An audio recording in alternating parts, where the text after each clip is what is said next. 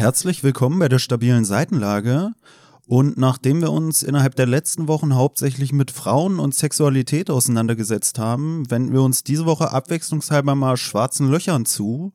Und zwar wieder mit der Lektüre von Stephen Hawkings, kurze Antworten auf große Fragen. Genauer gesagt die Frage, was sich in so einem schwarzen Loch befindet. Abgesehen von mir seit vier Monaten. ja, ich wollte es gerade nicht sagen. Übrigens, äh, wir wurden kritisiert. Von wem? Von irgendwem, keine Ahnung, kenne ich, Ich nicht. wollte schon fragen, ob wir kritisiert wurden hinsichtlich der, der Jahresspezialfolge. oder? Nö, das Ah, nicht. gut. Das nicht. Also alle unsere äh, moralischen Fehltritte und sonstigen Fehltritte, die haben keinerlei Beachtung gefunden weiterhin. Es wurde kritisiert, dass wir uns nicht vorstellen. Wie, wann, wo jetzt? Wo? Jetzt vor kurzem, weiß ich nicht, vor ein paar Tagen oder Wo, so. also äh, bei, bei, bei welcher Folge denn? Na, wir stellen uns ja bei keiner richtig Na, aber vor. wir haben ja eine Prologfolge, da haben wir uns doch eigentlich vorgestellt, oder? Ja, aber ich glaube, auch da sagen wir nicht unsere Namen. Und das wurde so ein bisschen kritisiert. Aber da könnten wir ja auch eigentlich eher die äh, Vorstellungskraft unseres Zuhörers in Frage stellen, oder? Ja, kann sein. Also, was sollen Äh. wir denn jetzt machen? Hat er auch gesagt, was wir, also, was sollen wir denn über uns sagen? Nee, das äh, nicht, sondern einfach namentlich, dass wir uns namentlich nicht jedes Mal vorstellen. Aber machen Und- wir das nicht so automatisch so, indem wir. Ja, das habe ich auch Also, ich gedacht. finde es komplett unangenehm. So. Ja, ja, ich habe auch nämlich so gedacht, so, ja, soll ich jetzt jedes Mal. Und dann habe ich gedacht, da machen wir es jetzt heute einfach so. Ich bin Pelle, mir gegenüber sitzt Tobias. Und jetzt warten wir wieder 60 Folgen und dann äh, stellen wir uns vielleicht nochmal vor. So. Meinst du, die Leute haben gar nicht gecheckt, wem sie überhaupt zuhören oder so? Äh, Kann sein. Haben wir jetzt die es nicht. Spannung aus dem Podcast genommen? War unser Podcast bisher. äh, Vielleicht, vielleicht sind unsere Namen auch einfach verschollen gegangen in irgendeinem schwarzen Loch. Man weiß es ja auch einfach nicht, ne? Na, ich dachte auch, vielleicht sind unsere Namen auch so, ein, so eine große Frage der Literaturwissenschaft, der sich später mal jemand hätte annehmen können. Aber jetzt haben wir das Geheimnis gelüftet. Jetzt müssen wir gucken, was sich sonst noch für große Fragen in unserer ja, Reise durch die Literatur ergeben werden. Abgesehen von, was ist eigentlich eine Novelle und was ist Myrrhe, haben wir jetzt noch, ja, Was sind schwarze Löcher? ja, naja, das äh, haben wir ja mittlerweile verstanden. Ähm, ist jetzt die Frage, wie wir den anderen Leuten noch näher bringen können. Aber das, mit der, das reicht schon als Vorstellung, einfach nur unsere Namen? Ja, Was ist habe das für eine oberflächliche Scheiße? ich hab auch gesagt, wir sind ja mehr als unsere Namen so. Naja. Weißt du? Aber ähm, ja, wir haben jetzt unsere Schuldigkeit getan. Wie gesagt, die nächsten, nächsten 60 Folgen stellen wir uns wieder nicht vor. Also nicht persönlich, namentlich, wie auch immer. Und äh, jetzt ist das Ding durch. ja, innerhalb der nächsten 60 Folgen müssen wir wahrscheinlich auch nur bei Gericht mal wieder vorstellig werden. Ansonsten kann man sich auch immer gerne bei mir melden. Also ich habe kein Problem damit, mich auch mal auf ein Weinchen vorzustellen. Ja, ja. Dann zieht Tobi mal aus seinem schwarzen Loch unter seiner Gewichtsdecke hervor. Und vielleicht klappt das dann. Dann haben wir jetzt hier äh, das neue Kapitel von Hawking. Weiß so, ich- Ach so, Wir, ja. wir, wir hatten noch eine Frage, ähm, ich weiß nicht mehr, welche Folge von Hawking das war, aber gibt es anderes intelligentes Leben im Universum? War die Frage so grob. Ich weiß nicht mehr, welche Folge von den Hawkings das war. Und ich habe heute wieder in Frage gestellt, ob es überhaupt intelligentes Leben im Universum gibt. Weil ich war heute beim Sport und ich habe richtig, äh, war- zwei Stunden beim Sport, habe richtig Gas gegeben so. Und jedes Mal, wenn du beim Sport bist, siehst du ja so einen richtig hängengebliebenen Höhlenmenschen. So, weißt du, so Kommt ja davon, dass du immer so lange vorm Spiegel posen musst, würde ich sagen. Ja, genau. Das war's nämlich so, weil ich bin so rumgelaufen und da habe ich gedacht so, irgendeiner ist immer der Hänger, der, der absolute Höhlenmensch im Studio, wenn man da ist.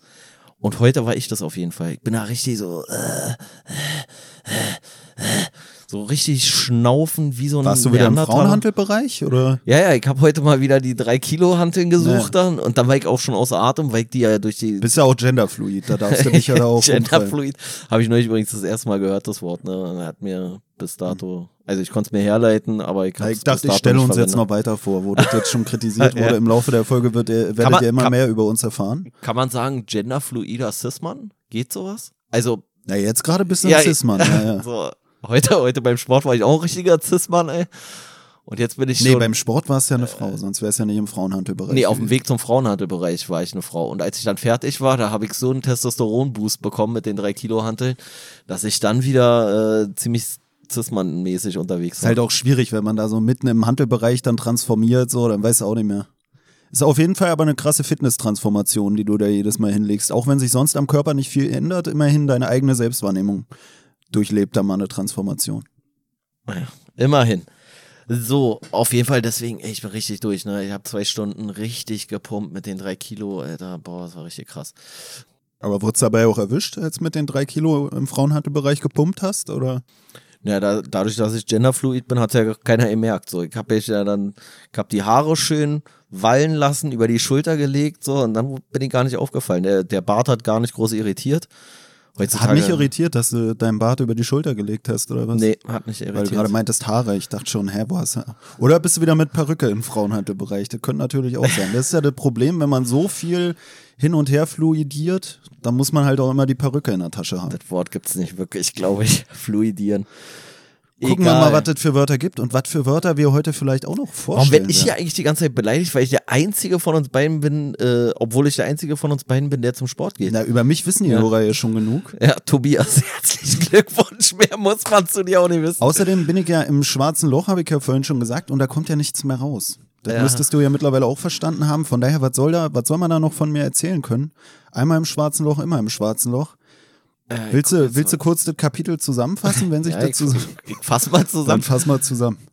Also besser habe ich bis jetzt nur die Quantenphysik zusammengefasst bei, bei unserer Physikerfolge. Also bei der Folge Die Physiker. Ich suche hier gerade mal, ich weiß nicht mal mehr, wie der Titel von dem Kann man ja war. dazu auch noch sagen, während Pelle hier die Seiten sucht, wir sind ja auch Quantenphysiker. Also wer die letzte Hawking-Folge ge gehört hat, der wird es ja schon mitbekommen haben. Deswegen, schwarze Löcher sind nicht ganz unser hab, Forschungsbereich. Genau, ich habe nämlich festgestellt, wir sind zwar Quantenphysiker und in dem Bereich sind wir auch gut und Schuster bleibt bei deinen Leisten. Quantenmechanik bin ich wieder raus. Quantenmechanik bin ich raus. Und ähm, was war das andere? Thermodynamik. Da bin ich auch so ein bisschen raus. Ja, wir werden versuchen, das ein bisschen zu ergründen. Ich habe auch im Zuge der heutigen Folge mir überlegt, wir können, wenn wir dann unseren Lehrstuhl übernehmen, vielleicht den auf Rollen von Hawking, dann werden wir auch ein paar vielleicht Forschungspraktika vergeben. Ich habe mir hier im Zuge dieser Folge ein paar Sachen überlegt, wo ich mir dachte, da können wir nochmal die Forschung voranbringen. Vielleicht können wir da den einen oder anderen auf die Mission schicken, sage ich mal. Na gut, na gut, na gut. Also, wir haben heute das äh, fünfte Kapitel hier in Hawkings äh, schönem Buch Kurze Antworten auf große Fragen uns äh, reingezogen. Und die Frage, mit der er sich hier beschäftigt, ist, was befindet sich in einem schwarzen Loch? Ja, super Zusammenfassung. So, ja, das ist eigentlich schon, das ist schon fast alles, finde ich. Ich überlege gerade, warte mal. Soll ich mit dem Satz hier sozusagen starten oder drauf geschissen? Ich überlege gerade, wenn wir ein bisschen Informationen aus dem Kapitel vorenthalten und sagen, aus dem schwarzen Loch kommt keine Information raus, die Information, die in so einem schwarzen Loch ist, geht verloren, können wir auch einfach sagen, können wir nichts zu sagen. können wir es einfach überspringen. Ja, lies mal am besten hier den letzten Satz vor, der sehr viel mit der Frage zu tun hat. Der erklärt es immer für die Laien und danach gehen wir ja nochmal ein bisschen professioneller auf, aufs ganze Kapitel ein. Genau. Die Frage, die ihr Hawking gestellt wurde, war, ist der Sturz in ein schwarzes Loch Pech für einen Raumreisenden? Und seine Antwort lautet eindeutig Pech. Wenn es sich um ein schwarzes Loch von Sternmasse handelt, werden sie zu Spaghetti verarbeitet, bevor sie den Horizont erreichen. Handelt es sich dagegen um ein supermassives schwarzes Loch, überqueren sie den Horizont ohne Schwierigkeiten, werden aber der Singularität zu Tode gequetscht. Von der oder der? werden aber an der Singularität ah. zu Tode gequetscht. Okay. Ja, es ist auch so ein bisschen sowas, wo man das Gefühl hat, hat die Person, die uns darum gebeten hat, uns mal vorzustellen, auch diese Frage gestellt, weil eigentlich ist das so eine Frage, wo ich mir denke, wer, wer findet denn darauf keine Antwort? So, also da hätte ich das Kapitel nicht für lesen müssen, um sagen zu können, ja, ich glaube, du stirbst, wenn du in ein schwarzes Loch fällst. So. Ist es Pech oder nicht? Ja, ist Pech. Ja, gratuliere, Alter. Oder es liegt einfach daran, dass wir mittlerweile da wieder nur aus unserem eigenen Selbstverständnis raussprechen als Physiker, dass es für uns so ein bisschen selbstverständlich ist. Das kann man natürlich manchmal auch schwer einschätzen. Ja, ich fand's, ich fand's ein bisschen schwierig, das ganze Kapitel. Also, äh, wir fassen mal ein bisschen die Grundthesen zusammen, würde ich sagen. Ja, bitte? Na, soll ich einfach Ach, du willst. Ey. Ach, ach, du, ach, du bringst dich wieder, Ach, du bringst nee, dich komm, heute dann, mal ein. Dann, dann, mach erst mal, dann mach erstmal. Dann, äh, was ist denn los? Ich bin ja nicht. Äh, bin das ja nicht von dir Du fasst gewöhnt. zusammen und ich übernehme dann einfach die Stellen, die du nicht verstanden hast. Mit meinem Sachverstand. Alles klar. Nee, ich dachte, du wärst schon durch mit deiner Zusammenfassung, deswegen hatte ich mich gerade gewundert. Und dachte, du wolltest schon direkt ins Kapitel springen. Na, wollen wir nicht erklären, was ein schwarzes Loch überhaupt ist? Ja, ja, ja, ja. Naja, gehört das nicht zur Ja, Zusammenfassung? doch, Was doch, doch. Du, Alter? nee, aber ich dachte, du wolltest nur mit dem Satz wieder zusammenfassen, wie wir es bei den Physikern auch hatten. Und dann ja, da ging, so da, ja, aber da ging's ja, da ging's ja ein bisschen besser. Wir können auch noch ein bisschen über den komischen Satz quatschen, aber der Satz hat ja gar keinen Inhalt. Also, da hat Hawking sich Ja, nicht mit Ruhm bekleckert in dem Quatsch da, ey. Du hast ja gesagt, du hast das Kapitel nicht verstanden und wenn wir uns an dem Satz aufhängen, dann sind wir ja Nee, gut ich hab, dabei. Ich hab nicht alles verstanden. Ich hab die Quantenmechanik nicht hundertprozentig verstanden. Ah Und ich hab die äh, Thermodynamik nicht hundertprozentig verstanden. Aber im Großen und Ganzen, was ein schwarzes Loch ist, glaube ich schon, dass ich das verstanden habe. Gut, dann Also, es gibt. Was, ey, du, was freust du dich so? Sterne. Es gibt Sterne. Das ist schon mal ein guter Einstieg. Es gibt Sterne. Und dann gibt es Sterne, die haben eine höhere Dichte als andere. Und daraus folgt, dass sie eine stärkere Gravitation haben als hier auf der Erde. Und wenn diese Gravitation ein kritisches Maß erreicht, und diese, diese Energie, die in diesem Stern existiert, sozusagen aufgebraucht wird, dann zieht sich der Stern mehr oder weniger zusammen und wird stark verdichtet. Ist das so richtig erstmal? das schneide ich raus. Ich find's gerade geil. Was? Na, du fasst das so zusammen und normalerweise würde ich ja, das ist das so richtig erstmal rausschneiden, aber nach der Voransprache muss das eigentlich drin bleiben. Ne, ist doch richtig, oder? ja, an sich schon, ne? Ja. So. Ähm, und was dann übrig bleibt, ist halt ein ganz starkes Gravitationsfeld auf ein Minimum an Masse reduziert. Und das hat zur Folge, dass dieses Gravitationsfeld dafür sorgt, dass nichts mehr aus diesem Feld herauskommt. Also als Beispiel nennt er hier die Erde und von der Erde wäre es so, dass um die Gravitation zu überwinden, müsste man eine Geschwindigkeit erreichen von äh, 11.000? Echt was so? 11.000 Kilometer. Irgendwas äh, mit Kilo- 631 auch hier, aber, oder irgendwie so ein Käse, aber kann sein, dass es 11.000 war. Ich mach kurz. 11 Kilometer die. Sekunde? Entweder 11 Kilometer die Sekunde Ich und bei, sogar bei 641. Nee, pro das war bei der Sonne. Reichen. Das war bei der Sonne, glaube ich. Aber warum solltest du denn bei der Sonne weniger kmh brauchen als bei der Erde? Weil die eine höhere Gravitation hat. Ja, aber um die zu überwinden, musst du doch dann bei der Sonne schneller sein und nicht bei der Erde. Naja, deswegen, ja. Bei der Sonne sind es äh, 617 Kilometer die Sekunde und bei der Ach so, ich dachte, du warst bei 11.000. Ich dachte, du hättest gesagt 11.000. Habe ich vielleicht auch gesagt. Ja, ja, ja. Ja, 11 Kilometer und das andere sind dann die 617 oder. So, also die Sonne hat eine gewisse Gravitation und um diese Gravitation zu überwinden, so dass kein Licht von der Sonne nach außen dringen würde, müsste eine Geschwindigkeit erreicht werden von 617 Kilometern in der Sekunde. Bei der Erde sind es dann äh, 11 Kilometer die Sekunde, so um diese Gravitation zu überwinden. Und beim schwarzen Loch ist es so, dass die Gravitation so hoch ist, dass kein Licht und keine sonstig geartete Emission wie Wärme oder sonst irgendwas diesen Bereich verlassen kann, weil das müsste deutlich mehr als Lichtgeschwindigkeit sein und da das nicht erreicht werden kann, bleibt es in diesem Loch schwarz. Eigentlich ist es auch gar nicht so richtig schwarz, sondern äh, also es ist eigentlich in dem Sinne gar kein Loch, sondern eigentlich ist es eher dunkel. Es ist eher, eher ein, ein dunkles Feld rund um einen kleinen Körper mit enormer Dichte, richtig? Ja, ich denke, dass man es Loch nennt, ist so, weil da drin auch alles so verschwindet aussieht. oder Ja, so. ja. So, der Rand dieses sch- schwarzen Loches, den nennt man den Ereignishorizont. Und wenn du außerhalb von diesem Ereignishorizont bist, dann passiert relativ wenig. Aber wenn du an der Kante bist, und da findet er dieses Bild von den Niagara-Fällen, wenn du halt so ein Kanut bist auf den, äh, bei den Niagara-Fällen, dann kannst du halt bis zu einem gewissen Grad kannst du gegen die Strömung ankämpfen, aber wenn du über den Wendepunkt der Niagara-Fälle bist, dann kannst du halt paddeln so schnell du willst, aber dann gehst du halt unter und wirst halt runtergezogen durch die Gravitation und zerschellst dann da irgendwo unten an den Niagara-Fällen. Und an diesem Ereignishorizont ist es dann halt auch so, je dichter du dem Zentrum des schwarzen Loches kommst, desto stärker wird die Gravitation.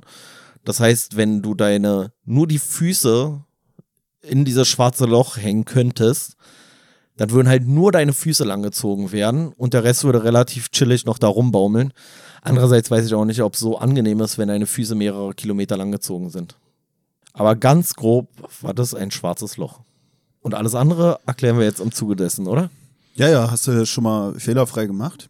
Also kann ich als Physiker, als Autorität dir, ja, hast du, hast du gut zusammengefasst, die ganze Geschichte. Ich muss auch äh, anmerken, also Albert Einstein zum Beispiel hatte irgendwie diese Existenz von schwarzen Löchern in Frage gestellt. Ja, weil er der Meinung war, dass. Ja, weil er der Meinung war. Genau. nee, nee, nee, du hast äh, recht, er war der Meinung und. Ähm, ja, ich muss, ich muss gerade überlegen, dass es kein.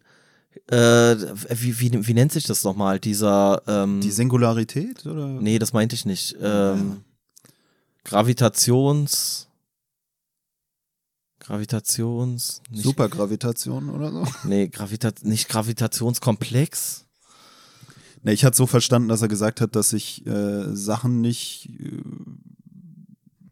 so krass sozusagen zusammenpressen lassen oder irgendwie sowas.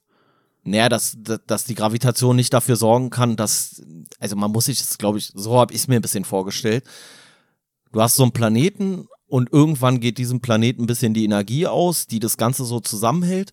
Und weil die Gravitation, also die, die Anziehung dieses, äh, dieses Planeten oder dieses Sterns so hoch ist, zieht er sich halt so, ja, ein bisschen wie so bei so einem, weiß ich nicht, wie bei so einem Luftballon oder sowas, wo man so auf einmal so die Luft rauslässt. So, also der zieht sich auf einmal klein zusammen.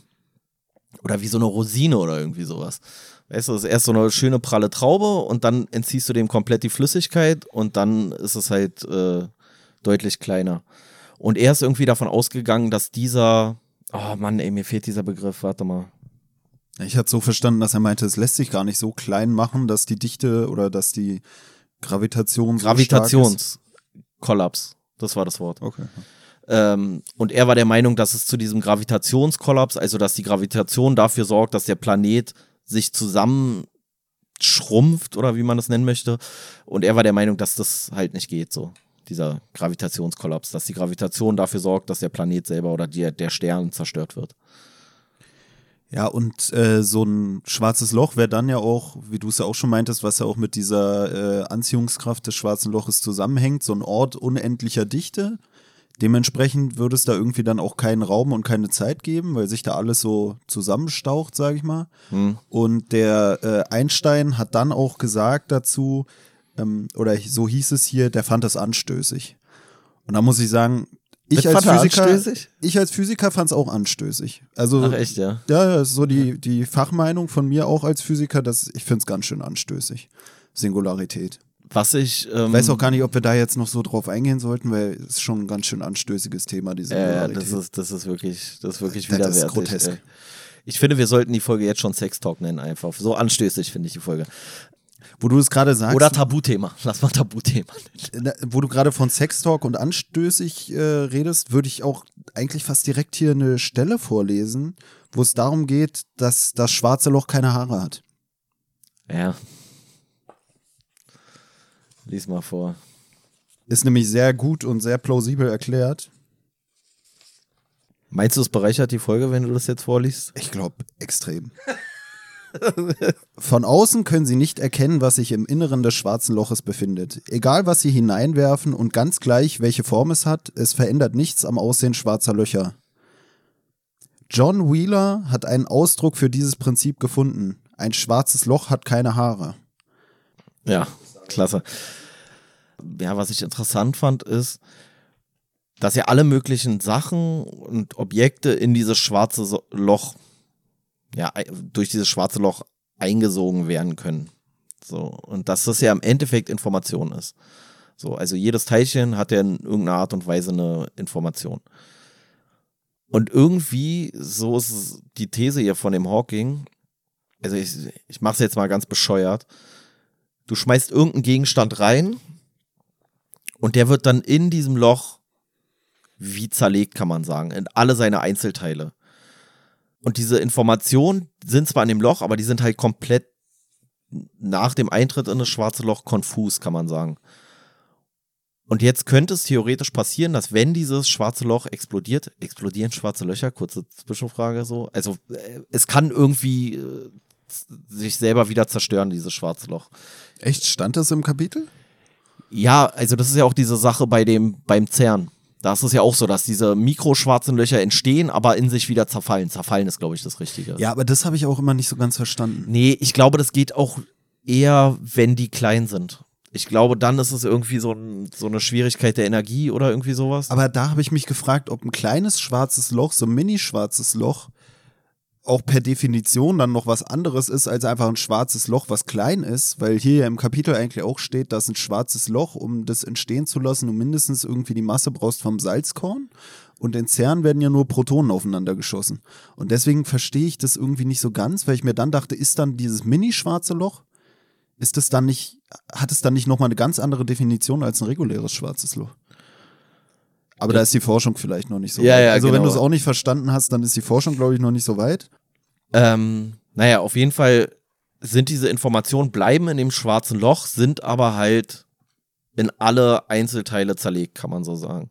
Und dann sagt er, dass es theoretisch passieren könnte, dass wenn dieses schwarze Loch, was hatte ich jetzt benutzt für eine Begrifflichkeit, nicht zerstören, sondern Explodieren oder? ja, explodieren tut's ja auch nicht. Also, Implodieren, Ja, zerbrechen, sich im Raum verteilt. ja, wie auch immer, also wenn sich dieses schwarze Loch auflösen würde oder die Energie wieder loswerden würde, dann könnte es theoretisch passieren, sagt er, dass ein vollkommen funktionsfähiger Fernseher dann da aus diesem Loch rauskommt. Also alle diese Informationen sind da und würden auf beliebige Art und Weise wieder zusammengewürfelt zu einem anderen Objekt könnten die wieder entstehen. Und das fand ich irgendwie einen crazy Gedanken. Dass so alle, alle Teilchen irgendwas Neues ergeben, so. Habe ich gedacht, so, was, was ist, wenn du so, also du schmeißt so 20 Menschen rein und dann kann es theoretisch passieren, dass auch 20 Menschen wieder rauskommen, aber so voll deformiert, so, weißt du, so der eine so mit zwei Köpfen, der andere mit drei Armen, so. So habe ich es ein bisschen verstanden. Ja, also so, so ganz verstehe ich das nicht. naja, ich frage mich, was da überhaupt für eine sinnvolle Figur oder so draus. Also ich glaube, da kommt dann nur einfach irgendein Metallklumpen raus. Wahrscheinlich, ja, wahrscheinlich wird es ja auch so sein. Er sagt ja auch, dass Ja. die Wahrscheinlichkeit super gering ist, dass sich diese Teile, aber die können sich theoretisch zu allem wieder, was es gibt oder dann neu gibt, zusammenfügen. Hat so ein bisschen was von Glücksspiel. So immer mal wieder was Ja, das hab ich auch gedacht. Das wär- hoffen, dass ja, ja, irgendwann das- was richtig Geiles bei rumkommt. das wäre eine geile Tombola, so, weißt du, so ballerst den Ferrari rein und was kriegst du wieder, wie so ein Tischfeuerwerk oder so ein Ka- Kack, Alter. Ja, fand ich irgendwie einen interessanten Gedanken, so. Also, dass auch nichts in diesem schwarzen Loch irgendwie wirklich verloren geht, sondern es wird halt einfach nur mehr oder weniger zerlegt in alle Einzelteile. Ja, vielleicht bringe ich hier, weil du gerade, also du meintest ja vorhin schon so Thermodynamik oder so. Ach nee, das ist ja noch was ganz anderes. Entropie ist ja nicht Thermodynamik. Nee, Oder? da bist du ja völlig auf dem Holzweg. Ah, Mensch, da war ich kurz äh, raus. Ähm, nee, aber weil du eben vom Fernseher geredet hast, wollte ich kurz auch äh, mal den Begriff Entropie vorstellen. Oder wolltest du auch noch drauf eingehen auf Nee, Entropie? Oder? Gar kein, auf gar keinen Fall. Äh, ist das das, was im Ich habe keine Ahnung, was Entropie ist. Gut, dann sage ich vielleicht vorher noch was zum äh, schwarzen Loch an sich. Also hier wird auch gesagt, dass schwarze Löcher auch aus mehreren zusammengefallenen Sternen oder sowas entstehen können, dass die fusionieren können oder sowas. Und da wird hier angeführt auch, dass wenn du zwei schwarze Löcher miteinander fusionierst, Die größer sind als die Genau. Gesamtfläche der beiden Einzelnen. genau, mehr als die Summation. Mehr als die Summation, sagt man das so? So stand es da, mehr als die Flächensummation. Okay. Ja, sagt man so. Ähm, Unter Physikern, unter Physikern weiß man das doch. ja, ja. Ja, aber das habe ich auch nicht so richtig verstanden. Das sagt er auch einfach so. Er sagt einfach, das ist so. Und ich dachte so, ja, kannst du mir mal bitte auch erklären, warum? Warum ist es denn, warum ist denn, sind denn zwei Teile, die miteinander verschmelzen, größer als. Ich kann es dir erklären, aber ich erkläre es dir nicht am schwarzen Loch. Meine Vorstellung, nämlich, das war nämlich auch was, was ich mich gefragt habe, warum wird es größer? Und dann habe ich mir gedacht, wenn du einen Wassertropfen hast, und wir gehen jetzt mal von aus, das schwarze Loch ist nicht eine Kugel, sondern wie so ein Tropfen, weil ist ja ein Loch. Warum soll es dann eine Kugel sein? Ich denke, eigentlich ist es eine Kugel, oder? Es geht doch. Das kann aber nicht sein, weil sonst funktioniert ja die Rechnung nicht. Die Ach so, ja, klasse. Und du hast einen Wassertropfen und machst einen zweiten Wassertropfen drauf. Beide sind gleich groß. Die Fläche des fusionierten Wassertropfens, wird die dann größer als die von beiden Wassertropfen einzeln addiert? Nee, kann doch nicht sein, oder? Ich glaube schon, weil ich denke mir, Nee. in der Ja, Mitte aber- des, hör mal zu, in der Mitte des Wassertropfens ist der dicker, glaube ich, und zum Rand hin wird der dünner. Und wenn du dann einen zweiten drauf machst, dann siedelt sich das weiter am Rand an und dann wird es zum Rand noch dünner. Ja, aber da, die Oberfläche ist doch entscheidend. Also wenn ich einen Tennisball habe Ja, ja. Und ich drücke den Tennisball zusammen, ist doch irrelevant, dann wird doch die Fläche nicht größer. Also die Oberfläche. Wir könnten es jetzt mit dem Wassertropfen einfach ausprobieren, aber das wäre schon das erste Forschungspraktikum, was ich vergeben würde. Also wir ja. stellen jemanden ein und der macht dann einen Tropfen Wasser auf so ein Ding, dann macht er einen zweiten Tropfen Wasser drauf aufs Ding und dann gucken wir, ob der Tropfen größer wird als die Fläche beider Tropfen einzeln. Ja, da ich glaube, ich mir das an, funktioniert. Wenn der Rand nicht, dünner das wird, funktionieren kann. Na, ich glaube schon. Ich glaube, das streckt sich dann länger. Du hast halt in der Mitte diesen einen Punkt, wo es die, wo es die größte Dicke hat, der, der Wassertropfen, und dann wird es zum Rand hin dünner. Und mit dem zweiten Mit Tropfen Teig, die, könnte, mit, mit Teig ja. würde es Sinn machen. Mit Teig würde es ein bisschen Sinn machen. Aber das wäre ja so Da- ähnlich. Ja, ja, da, ja, also vielleicht hast du recht, bei Teig wäre es ja auch so. Die Oberfläche ist ja auch, also du hast so, ein, so einen Teigball und wenn du den Mhm. jetzt richtig krass ausrollst, ja, aber dann denke ich mir, ach, keine Ahnung, Mann. Wollen wir es dabei belassen, dass wir diesbezüglich keine Ahnung haben, warum die schwarzen Löcher danach größer sind als davor? Das sagt er auch nicht. Aber was wir wissen, und das können wir festhalten, ist, schwarze Löcher haben keine Haare. Naja, und, naja, und das ist ja auch gerade noch, wir versuchen ja den Erkenntnishorizont zu erweitern. Deswegen sind wir hier gerade am Rumstochern, Eigentlich sind wir gerade dabei zu erklären, wie der Ereignishorizont sich äh, erweitert. Das aber bei uns ist es ja der. Erkenntnishorizont. Ja, ja. Es ist auf jeden Fall irgendwas mit dem Horizont. Also bei uns haben auf jeden Fall zwei schwarze Löcher, die fusioniert sind. Das ist, äh, nennt man das Doppelparadoxon, haben nämlich dafür gesorgt, dass der Ereignishorizont sich erweitert, während unser Erkenntnishorizont kleiner geworden ist, glaube ich. Weißt du? Ja. So, jetzt wollte ich zur Entropie kommen. Ich habe gar keine Ahnung, was ist eine Entropie? Erklär doch mal den Zuhörern hier, was Entropie ist. Ja, ich versuch's mal mit eigenen Worten. also es sind wirklich sehr eigene Worte. Entropie lässt sich als ein Maß für die Störung oder Unordnung eines Systems betrachten oder entsprechend für die Unkenntnis hinsichtlich seines exakten Zustands. Also so ähnlich wie das gerade mit der schwarzen Lochfusion, was wir euch erklärt haben.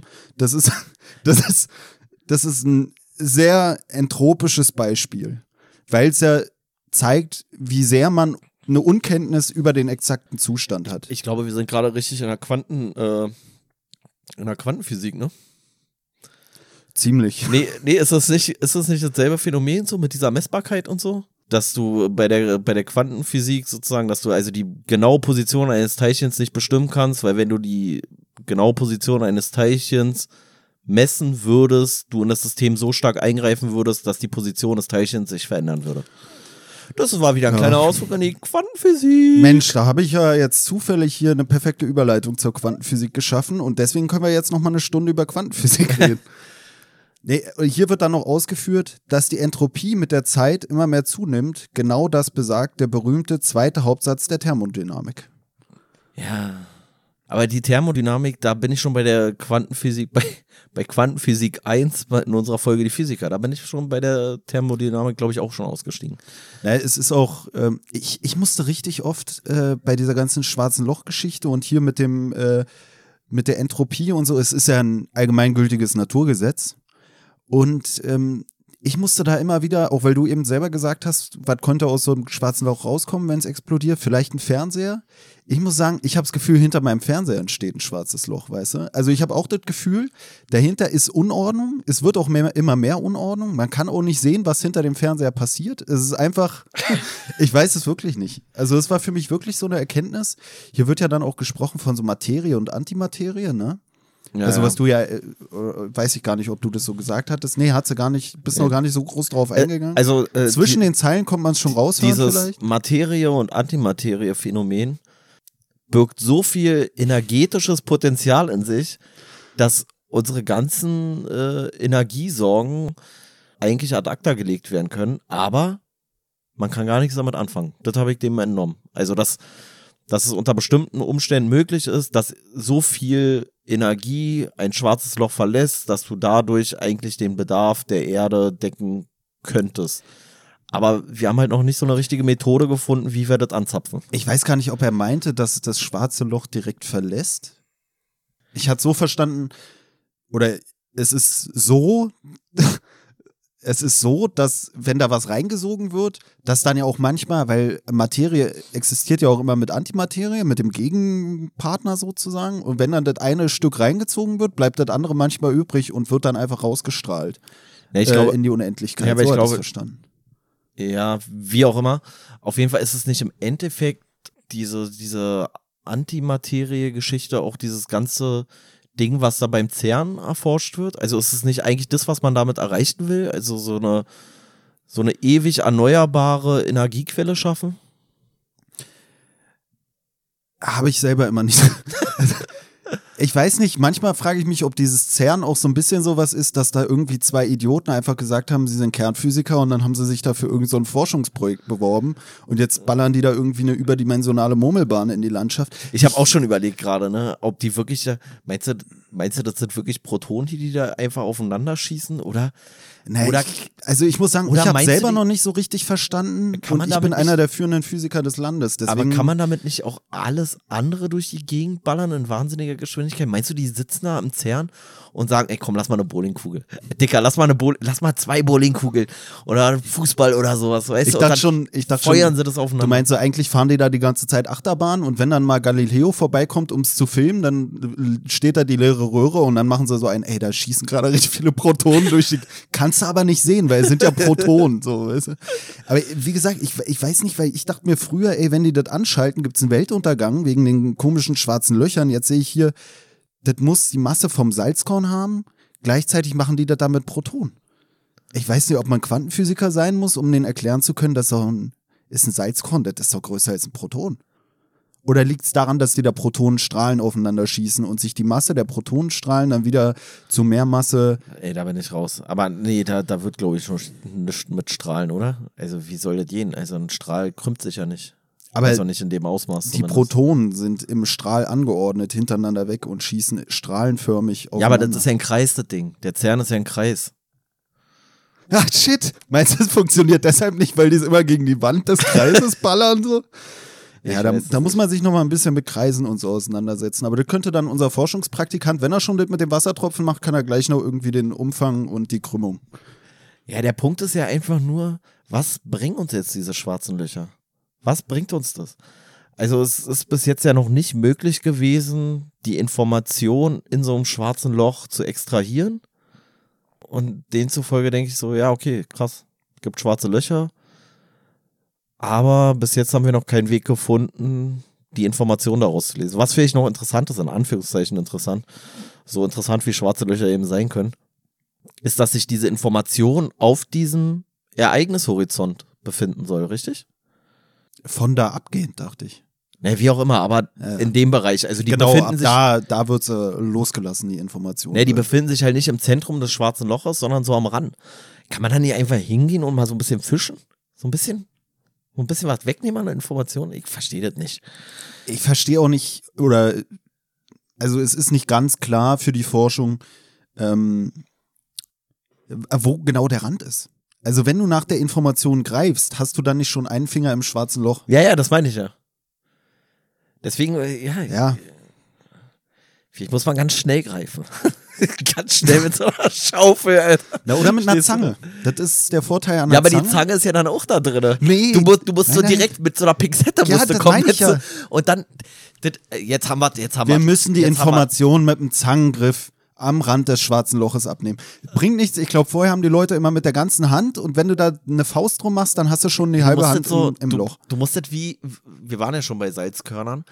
Du musst das mit so einer Pinzette und dann musst du halt, müssen halt viele Leute machen, ne? Ihr müsst euch vorstellen, so dieser Ereignishorizont, der hat ja ein wahnsinnigen, äh, wahnsinniges äh, Ausmaß. Hm, Und da musst du halt ganz viele so. Also so ein paar hunderttausend Leute musst du dann da schon ins All schießen, jeder Hm. bewaffnet mit so einer kleinen Pinzette.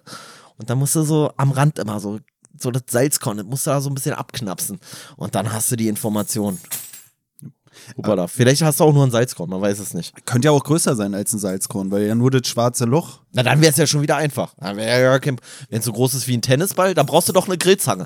Eine, eine Pinzette und eine Grillzange. Aber Alter, vielleicht dann ist das größte. Problem sogar, dass du nicht die richtige Größe der Pinzette bisher gefunden hast.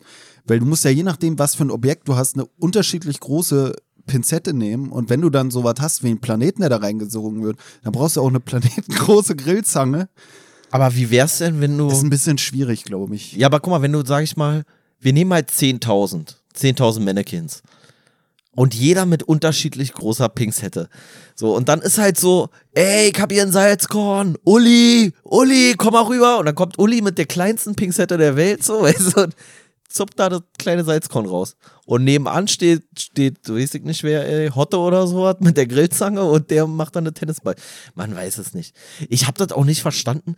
Was denn für Informationen? Also da sind doch nur irgendwelche, weiß ich nicht, Meteoriten, irgendwelche Asteroiden, irgendein Weltraumschmu. Was soll denn da für eine Information sein? Na, Die, äh, also theoretisch alle, wa? Theoretisch sind alle Informationen da drin, weil alles, was da an Teilen raus ist, ja wieder ausgespuckt werden kann. Das ist total crazy. ich glaube, der Informationsgehalt dieser Folge ist auch da drin. Aber ich glaube, das Ding ist einfach, es geht ja immer nur um Geschwindigkeit und Position von Teilchen. Von daher, also manch einer würde vielleicht denken, ja, Information, ja, steckt da jetzt irgendwie, keine Ahnung, die Relativitätstheorie in schriftlicher Form drin, sondern es ist ja einfach nur so, Theoretisch auch. Theoretisch auch. ja, aber es Er hat, geht ja ja, dieses Be er hat ja dieses Beispiel mit der ledergebundenen Ausgabe von Shakespeare, die, das theoretisch aus dem schwarzen Loch rausgeballert werden könnte. Weil ist er, immer die beste Ausrede, wenn einem so ein Buch dann unangenehm, wenn, wenn einer kommt und sagt, warum hast du hier eine ledergebundene Ausgabe? Ist das nicht ein bisschen HG-mäßig? Dann sagt er, äh, das kam aus dem schwarzen Loch. ja, man, man, man weiß es nicht. Ja, Also, also theoretisch sind quasi im Endeffekt sind Theori- ja alles nur Teilchen und eine Position. Also auch diese komischen Schriftstücke sind ja auch Teilchen mit einer bestimmten Position und einer bestimmten Masse. Und deswegen, ja, da, da ist halt alle drin. Dementsprechend kann auch alles, theoretisch kann alles da drin verloren gehen. und alles da drin sein. Und dann führt er hier mal wieder einen Film auf. Also wir hatten jetzt auf jeden Fall schon Independence Day. Was, was, was hatten wir noch? Es War noch Jurassic Park. Jurassic Park. War nicht sogar noch ein Film? Ich habe ja auf Matrix getippt, aber Matrix kam zumindest in dem Kapitel noch nicht vor, kommt aber bestimmt noch, bin ich mir fast sicher. Aber diesmal kam Interstellar, kam da drin vor. Aber kennst du nicht, wa? Doch, jetzt kenne ich's. Ja, ja. Also Interstellar mit, habe ich vergessen. George Clooney? Nee, Ah, okay. Matthew, McConaughey? Ja, genau. Ich wollte ich wollt den Namen extra nicht aussprechen, weil ich finde, der Name lädt immer dazu ein, sich zu versprechen. Aber ja, auf den verweist er da. Da gibt es nämlich auch so eine Szene, wo er in so einem, in so eine andere Dimension da irgendwie eintaucht. Und das wird damit so ein bisschen verglichen. Das dauert dann, also er ist dann, er geht dann in so eine andere Dimension. Wie sieht die aus? Oder? Also, das ist ganz strange. Also, er ist in einer anderen Dimension und stupst so in unserer Dimension, sage ich mal, in unserer Welt, irgendwelche Bücher aus dem Regal. Und damit ist es dann, glaube ich, so ein, wie so ein Morsezeichen oder irgendwie sowas, was er damit seiner Tochter gibt, die aber in der Vergangenheit ist. Und äh, ganz strange.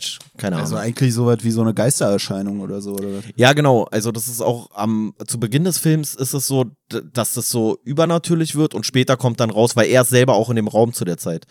Also er ist mit seiner Tochter in dem Raum und dann fallen irgendwelche Bücher raus oder irgendwie so und sie erschreckt sich immer und im Endeffekt kommt dann raus, dass er ihr immer aus einer anderen Dimension in der Zukunft Zeichen in die Vergangenheit schickt und irgendwelche, ja.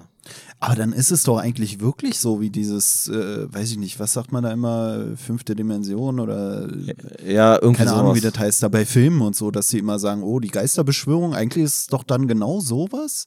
Genau, also für genau. das Mädel würde es so wirken wie, wie Genau. ein Geisterfilm oder so. Also aus ihrer Sicht wäre es ein Geisterfilm. Finde ich aber eigentlich eine interessante Prämisse, sage ich. Der, der Film ist auch so nicht, nicht schlecht. Das Problem ist natürlich, dass er in diesem, ja, in diesem schwarzen Loch, in diesem Paralleluniversum da irgendwie äh, festsitzt.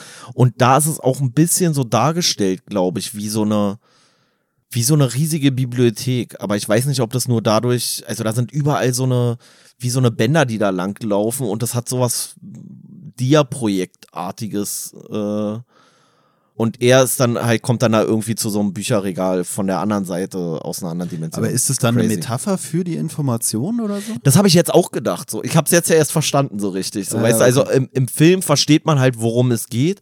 Aber jetzt hast du dieses Ding, weil da sieht es wirklich ein bisschen so aus wie so, wie so ganz langgezogene Bücherregale, die überall stattfinden. Und jetzt habe ich gedacht, ob das vielleicht wirklich einfach nur so eine Metapher sein soll für diese Unendlichkeit der Information, die da herrscht. Und er taucht dann da halt rum und sucht dann da irgendwann das Richtige.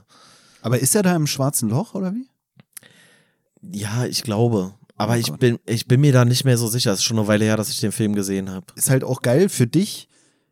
Erschließt sich langsam die Geschichte hinter dem Film, während sich für mich nicht mal der Film erschließt.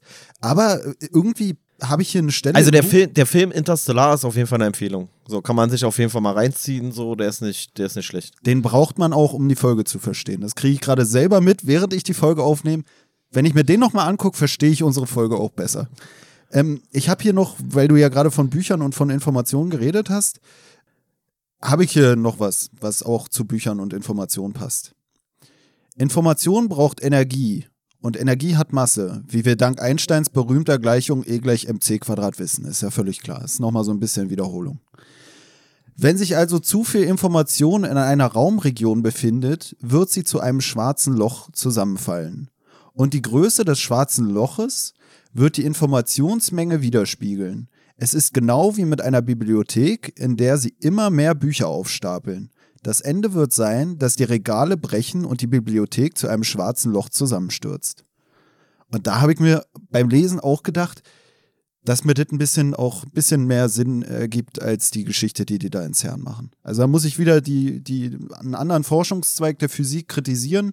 Warum nicht einfach Bücher stapeln? Also wir machen es hier ja jetzt seit, seit, weiß ich gar nicht, seit ein bisschen mehr als Ja. einem Jahr stapeln wir hier schon Bücher. Bisher äh, haben wir noch kein schwarzes Loch entstehen lassen. Und hat dir das jetzt weitergeholfen für den äh, Interstellar-Film? Ja, weil ich glaube wirklich, dass das, also wie gesagt, ich weiß nicht mehr genau, wie das da lief, aber ich glaube, es ist wirklich dieses Bild von dieser Bibliothek ist da so ein bisschen äh, aufgegriffen worden. Wir gucken uns gleich mal bei YouTube zumindest diese eine Szene an. Ist das generell so ein philosophischer Film oder geht man da raus und denkt sich so, boah, geile Naja. Action? Oder äh, Na der, na, der Film spielt in einer Zeit, wo du auf der Erde nicht mehr leben kannst. Und die Menschen suchen einen anderen bewohnbaren Planeten. Also die finden keinen bewohnbaren Planeten, das ist das Problem. Aber er macht dann über diese andere Dimension, in der er ja unendlich lange Zeit hat. Das wird ja hier auch beschrieben, dass in diesem schwarzen Loch steht die Zeit mehr oder weniger still. ja, die Singularität dann. Ne? Genau. Und er ist dann halt auch in diesem schwarzen Loch und dadurch, dass er in diesem schwarzen Loch unendlich lange Zeit hat, sich was zu überlegen, macht er dann diese Information, die er über diese andere Dimension an seine Tochter weitergibt. Und die schafft es dann, die Forschung so voranzutreiben, dass sie zwar keinen bewohnbaren Planeten finden, aber einen eigenen Planeten mehr oder weniger bauen, sozusagen. Also so eine, so eine Raumstation, die es ermöglicht, die auch mit Gravitation arbeitet und so weiter und so fort. Ist nicht äh, uninteressant, ist beim ersten Mal sehen vielleicht ein bisschen verwirrend, aber wenn man vorher unsere Folge gehört hat oder hier das Buch gelesen hat, dann ergibt das alles auf einmal Sinn. Es ergibt wirklich jetzt ein bisschen mehr Sinn. Ja, ich glaube, es ist so wechselwirkend. Aber wie ist denn das? Wie kommt der denn da ins schwarze Loch? Ist der da immer äh, auf einmal oder reist der da hin? Oder? Das weiß ich nicht mehr genau. Also, die suchen vorher quasi so verschiedene Planeten ab und dann ist es irgendwann, dass er. Ich weiß Ist er einfach nicht. in der Bibliothek? Oder, nee, nee, oder er sieht, dass da ein schwarzes Loch ist und hat dann den Gedanken, wenn ich jetzt da reinfliege, habe ich unendlich lange Zeit oder irgendwie sowas. Aber genau kriege ich es nicht mehr zusammen, ist echt zu lange her. Ja. Das ist ja auch so ein übelst gehypter Film. Mir kommt es jetzt gerade immer komischer vor. Der, der, der Film, wenn du so erklärst. Ich weiß auch nicht, das ist dann Science Fiction, oder? Also ich frage mich gerade, gibt es auch Filme? Ja, ja. Also ist Science Fiction immer nur Science Fiction, weil die Nee, Geschichte ist ja an auch sich Science. fiktional ist? Nee, ich meine gerade, ist nur weil der, der so, ja, der Papa und der geht in die Bibliothek, weil das alles fiktional ist, der Rest ist aber Wissenschaft. Und ich frage mich gerade, gibt es auch einen Film, der nur als Science-Film beschrieben werden kann oder ist das dann einfach eine Doku? Ne, ich glaube, also einige Sachen sind ja so, dass, oder viele Dinge in Film sind ja Science Fiction und werden dann irgendwann einfach Science Reality. So, weißt du, also zum Beispiel jetzt Bestes Beispiel sowas wie ähm, Star Wars beispielsweise. Hm. Diese- ist ja jetzt Science Reality, ja. Genau, nee, aber sowas wie Hologramme in den 70er Jahren so relativ schwer vorstellbar, überhaupt gar nicht in der Realität angekommen. Und heute ist ja ein Hologramm ist ja nichts krasses mehr in dem Sinne. Also das, äh, das ist ja keine Schwierigkeit mehr, so weißt du. Also jetzt machst du irgendwie so einen, so einen komischen Auftritt da von Michael Jackson mit Hilfe von so einem Hologramm. Oder Beispiel, um in den Klassikern zu bleiben, wie heißt er? Aber das ist ja das Wie heißt, der, wie heißt der Typ hier? 20.000 Meilen unter dem Meer. Wie heißt der äh, Schwachkopf? Jules Verne, oder? Genau, Jules Verne. So. Und der beschreibt ja auch ein U-Boot. Also ich habe das Buch bis jetzt noch nicht gelesen, vielleicht müssen wir es irgendwann nochmal lesen. Aber irgendwie finde ich mega lame, so ein Buch zu lesen, was nur unter Wasser spielt. Auf jeden Fall, und der beschreibt ja dann wasserstoffbetriebenes U-Boot. Und das ist ja auch was, was heutzutage möglich ist. Weißt du, also bestimmte Aspekte von Science Fiction werden, ja, werden dann ja häufig real so. Und andere bleiben halt fiktional.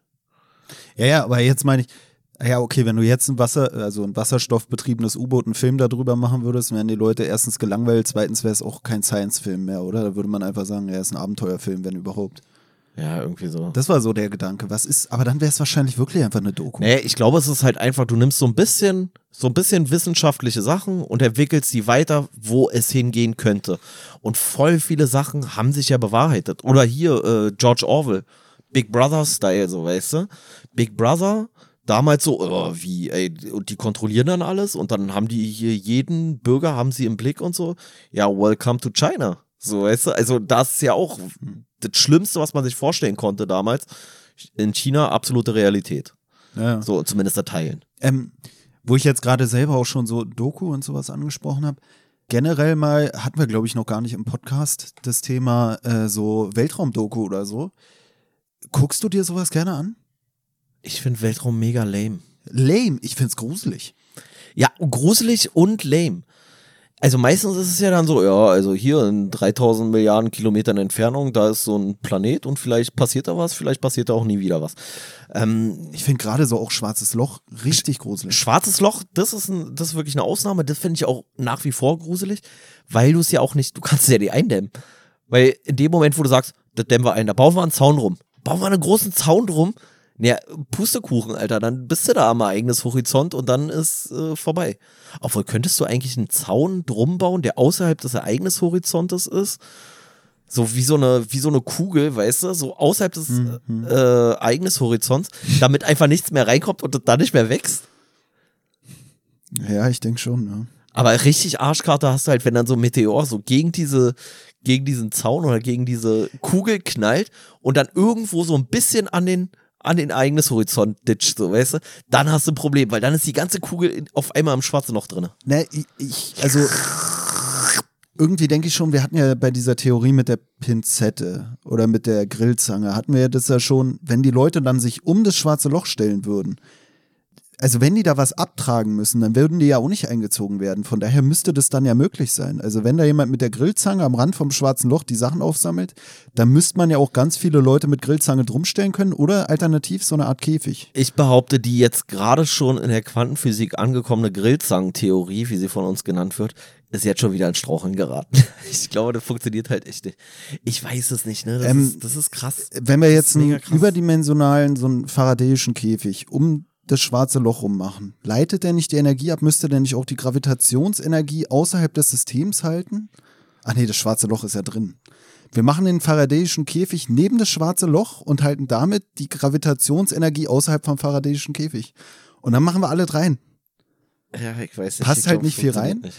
Äh, generell muss man auch sagen, zu der Theorie, die du eben aufgestellt hast, weißt du, oder zu dieser Grillzangentheorie. Ich bin der Meinung, wir sollten die einfach bestehen lassen. Du kannst, also wir können nicht selber sagen, oh, jetzt ist er aber widerlegt, weil die ist ja erst widerlegt, wenn sie jemand widerlegt.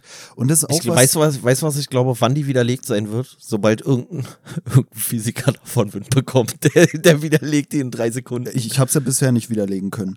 Und ähm, das ist auch was, was hier der Hawking nämlich darstellt. Und zwar, als es um diese mini-schwarzen Löcher ge geht. Weil er sagt ja irgendwie, ja, die existieren. Und äh, gleichzeitig sagt er hier auch, ja, äh, bisher konnte man die leider noch nicht nachweisen, weil wenn die jemand nachgewiesen hätte, dann hätte ich ja einen Nobelpreis dafür bekommen. ja. Und das ist halt auch so, wo ich mir denke, wir, wir lassen diese Theorie einfach stehen, weil wenn die jemand nachweisen kann, dann kriegst du einen Nobelpreis. Wenn nicht, dann ist egal. So ging es ja Hawking auch, weil hier steht auch, dass Hawking leider ja gestorben ist, bevor man die mini-schwarzen Löcher hätte nachweisen können. Deswegen kann er posthum auch keinen Nobelpreis mehr kriegen. Und deswegen würde ich einfach sagen, sag ich jetzt auch nochmal, es gibt mini-schwarze Löcher. Und wenn dann jemand eins findet, werde ich sagen, ich hab's in der Folge damals gesagt, ich will den Nobelpreis dafür. Das wusste ich übrigens nicht, ne? Dass du einen Nobelpreis nicht an Verstorbene vergeben kannst. Das fände ich richtig bitter. Ich stell dir mal vor, du findest die mikroschwarzen Löcher. Diese kleinen mini-schwarzen Löcher. Ja. Und So. stirbst bei der Entdeckung. Ja, nicht mal nur bei der Entdeckung. Wäre doch mega bitter. So, sondern stell dir vor, du sagst, ja, ich hab's bewiesen, die sind da. Und dann sagen die da vom, vom Nobelpreiskomitee oder wie die von der Jury oder wie sich das dann nennt, äh, sagen alle klar, Alter, der kriegt den Nobelpreis. Und dann wollen sie so das irgendwie eintüten und auf der Fahrt hast du einen Unfall. Stirbst. Dann, nee, da ist er wieder raus. Da ist nicht du, die machen dann spontan jemand anders? So, oh fuck, Alter, der ist gerade hier auf dem Ja, Weg wenn, her. er, wenn er vorher gestorben ist, müssen sie ja. Also wenn du es nicht an Tote, sondern nur an Lebende vergeben kannst, warum denn? Verstehe ich überhaupt nicht. Also es kann auch einen Physiker geben, der irgendwas krasses entdeckt, aber wir schneiden es einfach erst nach seinem Tod. So, weißt du, so der arme Hawking, der hat schon das ganze Universum da entschlüsselt, so, aber wir verstehen es nicht. Wir denken, das sind irgendwie seine, seine Aufzeichnungen, die er auf Toilette gemacht hat. Und in Wirklichkeit ist das ganze Universum schon entschlüsselt durch ihn. Und dann kriegt er keinen Nobelpreis dafür. So, warum kann man sowas nicht geben? Gibt es da einen anderen Wissenschaftspreis oder sowas? Also, ich meine, ist ja auch bescheuert, weil das Ding äh, hat ja auch ein Preisgeld. Aber äh, trotzdem. Na, ist auch komisch, weil man sich denkt, dann würde man doch in ganz gefährlichen Sachen vielleicht auch gar nicht mehr forschen, weil man sich denkt, ja gut, was bringt mir der Nobelpreis, den ich dann ja sowieso wieder nicht kriege, weil ich ja wahrscheinlich sterbe bei der Erforschung. Vielleicht machen die deshalb das mit den Grillzangen nicht, weil es denen noch zu riskant ist. Das ist wahrscheinlich auch ein Problem hinter unserer Theorie. Wir können die aufstellen, keiner wird sie widerlegen wollen, weil keiner Bock hat dabei zu sterben, falls es doch nicht funktioniert. Ja, aber äh, da geht's ja schon wieder jetzt in Richtung Interstellar. Weißt du, so ein Heath Ledger, der stirbt und kriegt einen Oscar. Ja, für eine tolle Leistung, aber die hat die Menschheit nicht weitergebracht. Und so ein Hawking stirbt und hat vielleicht irgendwas krasses rausgefunden und der kriegt dann gar keine Ehrung. Also vielleicht kriegt er dann so einen Quatsch, so Ehrenbürger von irgendwo oder sowas da, von, von wo war der? In Yale zuletzt oder so? Nee, Princeton? Keine Ahnung. Harvard? Ja, ja. Irgendwo so. Ich glaube, der war da überall eher ein Doktor. Ne, äh, wie ist denn das nochmal in der, äh, jetzt, da habe ich gerade einen Blackout äh, in der Physik. Also wenn du jetzt sowas wie die Relativitätstheorie, da sagt man ja, die gilt jetzt noch, weil man kann sie ja nicht widerlegen. Ne? Ja. Gut. Dann gilt die Grillzangenhypothese ja auch so lange, bis sie Kinder widerlegen kann. Das ist ja wirklich vielleicht schwierig. Vielleicht gibt es ganz viele Theorien, wo man sagen würde, ey, kompletter Quatsch. Hier Einstein, also wenn der da schon den Fehler gemacht hat mit den schwarzen Löchern, warum sollte dann die Relativitätstheorie stimmen? Ich- ich- Und dann könnte man sagen, vielleicht traut sich nur keiner, die zu widerlegen, weil es zu riskant ist. Weißt du, oder was, zu glaub- ja, weißt du, was, glaube ich, auch wirklich das Problem ist? Die werden irgendwann so ein Raumschiff da starten und dann fliegen sie los und dann fliegen sie da so am Schwarzen noch vorbei.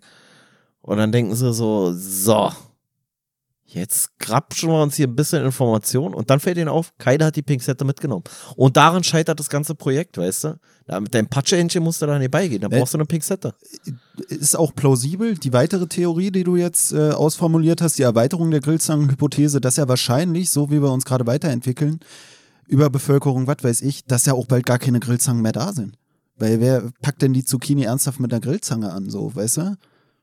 Oder macht man das sogar? Die Zucchini? Na, ich hatte gerade überlegt, wenn wir jetzt alle zu Veganern werden, dann wird vielleicht auch eine Abkehr von der Grillzange Ach so. kommen, von der Macho-Kultur, die für mich felsenfest mit der Grillzange verbunden ist. Eine Grillzange ist ja gewissermaßen auch ein Phallus-Symbol. Also wenn du da so die schöne Ikea-Grillzange hast, die sieht ja auch sehr aus wie ein Standardpimmel, sage ich jetzt mal.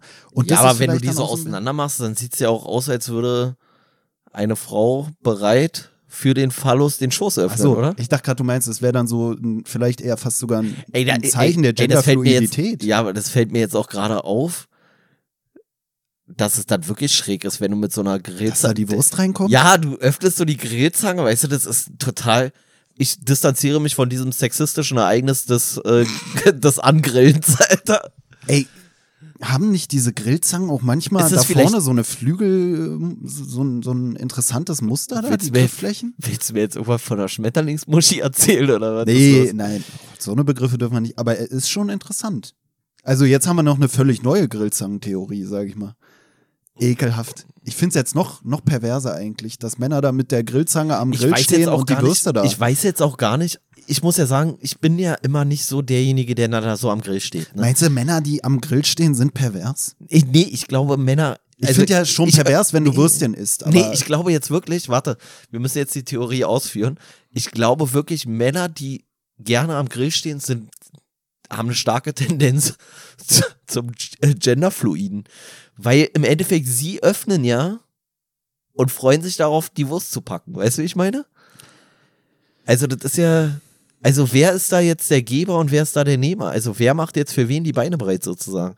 Das ist doch der Grillmeister. Der Grillmeister öffnet die Beine, in Anführungszeichen, also die Grillzange, und empfängt das Würstchen. aber gleichzeitig Also- behandeln sie die Grillzange ja auch als Sexobjekt. Also, die Frage ist: Ist Grillen ein homoerotisches Erlebnis? Ich glaube nicht, dass es homoerotisch ist. Ich glaube, es ist wirklich eher so dieses Zwingen. Also ich glaube, es ist wirklich einfach pervers. Also generell Würstchen, Würstchen waren ja für mich sowieso schon immer nicht lecker. Nicht, Nee, nicht geil. Wurst ist auch echt ekelhaft. Wurst finde ich wirklich ekelhaft. Ich habe auch tatsächlich so, ich habe da immer, also ich kann wirklich nicht so Wurst essen, weil ich wirklich immer so eine, so, so, so, so, so eine, wie sagt man, so, äh, so ein Pimmelmoment Echt? hab da. Ja, wirklich. Ja, aber das finde ich jetzt auch sogar äh, bedenklich. ich, ich glaube auch, also Das finde ich jetzt wirklich sogar homophob. ich finde auch wirklich Würstchen, also die sehen nicht besonders ästhetisch aus, muss man mal ganz ehrlich sagen. Also aber eigentlich äh, Und die stinken wie Sau. Die stinken auch wie ein ungewaschener Pimmel, Alter. Richtig ekelhaft. aber eigentlich Äh. sind es dann ja sogar Pimmel mit einer Vorhautverengung. Und wenn dich äh, das an Pimmel erinnert, dann will ich nicht wissen, wie dein Pimmel aussieht. Ja, also mein Pimmel sieht auf jeden Fall so aus, das kann ich schon mal verraten, dass ich ihn nicht selber in den Mund nehme. So. Ja, bei meinem, meiner sieht Ich so würde, aus, wenn ich könnte, aber Meiner sieht so aus, dass ich ihn in den Mund nehmen könnte, aber ich lasse es dann meistens doch sein. nee. Gut, Also, also Würst, Würstchen sind raus, Alter. Ich dachte, du wärst so ein Wurstesser. Digga, Ey, willst du mich verarschen? ey, ey, lass mal ich ganz finde kurz. Wurst richtig La- pervers, Ja, ja, weil da ja, so wirklich. 30 Schweine in den Topf geworfen werden und dann Das wird ist- durchgemanscht Nee, das ist, so das ist auch wirklich das demütigendste, was du einem Tier eigentlich antun kannst, ne? Also du nimmst, du schlachtest es aus, packst die ekelhaftesten Körperteile davon, drehst es zwölfmal durch den Fleischwolf, dass nichts mehr davon übrig ist, du erkennst gar nichts mehr und dann steckst du es in den eigenen Darm. Alter, das ist wirklich, das ist so, ich wollte schon sagen menschenverachtend, aber das ist wirklich, das ist wirklich Tierquälerei. Das ist so gar kein Respekt mehr vorm Tier. So, jetzt nehme ich dein ganzen, deine ganzen Innereien und pack sie in deinen scheiß Darm rein, ey. Und dann machst du daraus eine Wurst. Was ist die ekelhafteste Wurst? Blutwurst. Ich meinte jetzt so, so, was man so richtig so als Würstchen nimmt. Blutwurst, isst man die so als Wurst? Was gibt's denn noch für richtige Würstchen? Naja, Wiener Rostbratwurst und äh, Bockwurst, sag ich mal. Was ist das ekelhafteste von den Ich glaube, ich finde Bockwurst am ekligsten. Es ist ich wirklich weiß am ekelhaftesten, weil es einfach, weißt du warum? Es ist einfach ein sehr kleiner, dicker Pimmel, Alter. Das ist wirklich ekelhaft. Und der stinkt, ey. Und generell, Bockwürste gibt's auch immer an der Tankstelle. Und Sachen, die es nur an der Tankstelle irgendwie regelmäßig gibt, so, ne, das, nee. Also Essen von der Tanke ist sowieso so ein. Ich ist so verstehe auch nicht, warum man nicht freiwillig isst. So, weißt du, so. Nein, ist so widerwärtig. wenn du im Dschungelcamp stinkt und die auch. würden da dir die Bockwurst Ja, hinschmeißen, dann würde ich die ohne- essen für ein, für ein warmes Essen am Abend. Aber ohne Spaß, ich muss Aber ich wirken. esse die doch nicht Ich, als warmes ich Essen habe am ich hab Abend. richtig, ich hab richtigen Würgereflex bei so einer Wurst, Alter. Ich beiß da rein, äh, sofort, ey, die geht nicht. Ekelhaft. Und Bockwurst, also die, die absteigend ist äh, vom ekelhaftesten zum noch erträglichsten, ist auf jeden Fall Bockwurst, dann Wiener Wurst und dann Rostbratwurst. Also Ja, Rostbratwurst geht noch am ehesten. Ist, ja, ja. Einfach einmal komplett ankohlen von außen, ja, genau. Das, dann ist sie lecker. ja. So. Was hast du? Ich habe mir gedacht, vielleicht lese ich noch mal was zur Rotationssymmetrie vor. Oh damit- nee, Alter, damit ich die verstehe Leute- davon nicht. Äh, Ich bin auch, ich bin auch, ich bin auch äh, Quantenphysiker. Ja, es- deswegen lese ich es ja noch mal vor, damit es auch alle anderen noch mal hören. Vielleicht haben wir ja einen äh, Rotationssymmetrie-Physiker, der sich selber noch nicht dazu, der, der hat selber noch nicht rausgefunden. Vielleicht haben wir ja einen in der Zuhörerschaft, der dann sagt, boah, also jetzt hat es mir die Rotationssymmetrie aber angetan. Ähm, falls Rotationssymmetrie nicht so zusagend ist, gibt es auch noch die Superrotation. Da kann man, man kann ja auch zur Superrotationssymmetrie, vielleicht auch zur Super-Duper-Rotationssymmetrie. Finde ich auch, ist, ist geil, wie die Physik so ihre Wörter Voll super duper. Ja, so einer macht so einfach Rotation, dann merken sie so, oh, es gibt noch was über Rotation und dann, dann verläuft sich so in den Begriffen und der eine Idiot, der irgendwo angefangen hat mit dem Kreise, mit der Und Rotation, der, und der, und der aller, allerbescheuertste sagt dann irgendwann alles Mauerrotation, so weißt du? Und zwar wird hier ähm, die Raumzeitsymmetrie mit dem Bild einer Wüste erklärt.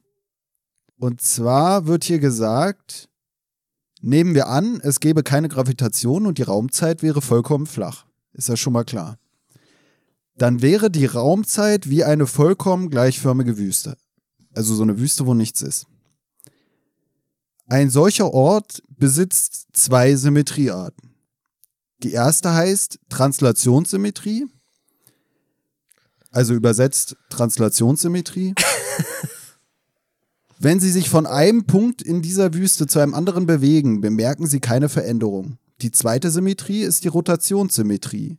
Wenn Sie irgendwo in der Wüste stehen und anfangen, sich schnell um sich selbst zu drehen, erkennen Sie wiederum keinen Unterschied in dem, was Sie sehen.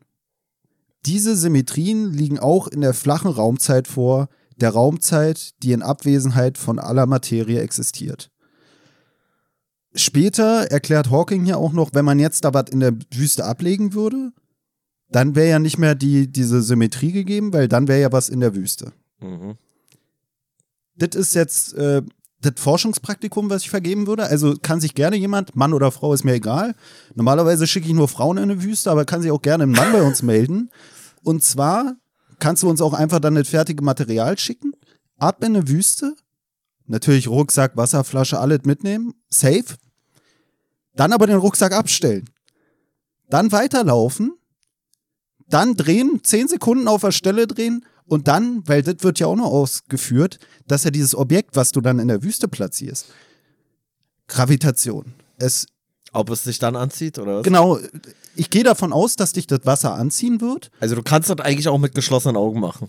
Naja, ich, ich dachte, die geschlossenen Augen, die bewirken wir dadurch, dreh dich mal 20 Sekunden auf der Stelle und dann findest du einfach wieder zu deinem Rucksack zurück und damit hätten wir dann, äh, wie hieß das, die Summ, die, die Raumzeitsymmetrie nachgewiesen. Ja. Alles klar. Alles klar. Also einmal Rucksack abstellen, 10 Kilometer rein in die Wüste, bis alles gleich aussieht, einmal im Kreis drehen und dann wieder zurück zur Anziehung. Ich frage mich jetzt gerade, ich werde darauf gar nicht groß weiter eingehen, weil ich weiß nicht, wohin das führen soll. Also außer zum Rucksack natürlich. Wollte ich gerade sagen, zum Rucksack natürlich. Das ist ja, das ist ja, das ist ja das selbstverständlich. ist ja das Prinzip Eigentlich der ich- super. Eigentlich habe ich gedacht, du schickst jemanden nicht in die Wüste, sondern irgendwo ins Weltall und da in den Raumzeit äh, gedöns, Das hatte ich vorhin auch um die überlegt. Raumzeitsymmetrie zu stören. Ja, das hatte ich Das überlegt, als einmal ausgeführt wurde, dass wenn man da hingeht und dann, je nachdem, ob die Dichte stark genug ist, das hat es ja auch schon gesagt, wenn es nur, also wenn, wenn, es nur eine Grillzange ist, ist es relativ gering. na, wenn, wenn das schwarze Loch relativ klein ist, wirst du ja in die Länge gezogen. Das hätte mich einmal interessiert, das hätte jemand untersuchen können. Das wird ja jetzt gewissermaßen mit der Grillzangenhypothese und mit der Handgriffhypothese gleichzeitig. ja, aber überprüft. weißt du, was, was ja ganz interessant ist? So dieses Langziehen. Nee, du siehst es ja beide Male nicht. Das ist ja ärgerlich. Ist ja ärgerlich.